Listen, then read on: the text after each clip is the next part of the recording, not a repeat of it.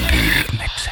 La BD c'est le rendez-vous qu'on vous propose tous les jours à 7h et à 12h30 sur votre radio électro. Stéphane euh, Lemardelé est storyboarder, c'est-à-dire qu'il ébauche et développe la succession de plans de films selon les souhaits du réalisateur qui pourra ensuite suivre le storyboard lors du tournage proprement dit. La confection du storyboard est donc un travail primordial dans la conception d'un film.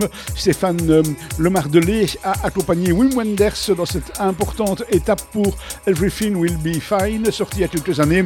Il nous en offre euh, cette fois un compte rendu en bande dessinée dans le storyboard de Wim Wenders aux éditions La Boîte à Bulles.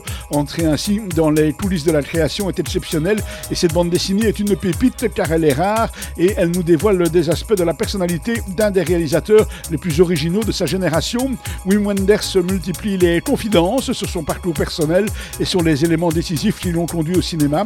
Le processus de création révèle de l'alchimie, l'intuition de l'artiste se nourrit du réel, de son histoire, de ses espoirs et de ses remords, de tout ce qui a façonné son être profond. Cette bande dessinée nous offre une fabuleuse immersion dans le monde intérieur de Wim Wenders et une extraordinaire chance de comprendre comment un film voit le jour. Une passionnante expérience superbement mise en image. Le storyboard de Wim Wenders, c'est par Stéphane Lemardelet, c'est aux éditions La Boîte à Bulles, c'est une bande dessinée qui a été pour nous résumée par Marc Descornet.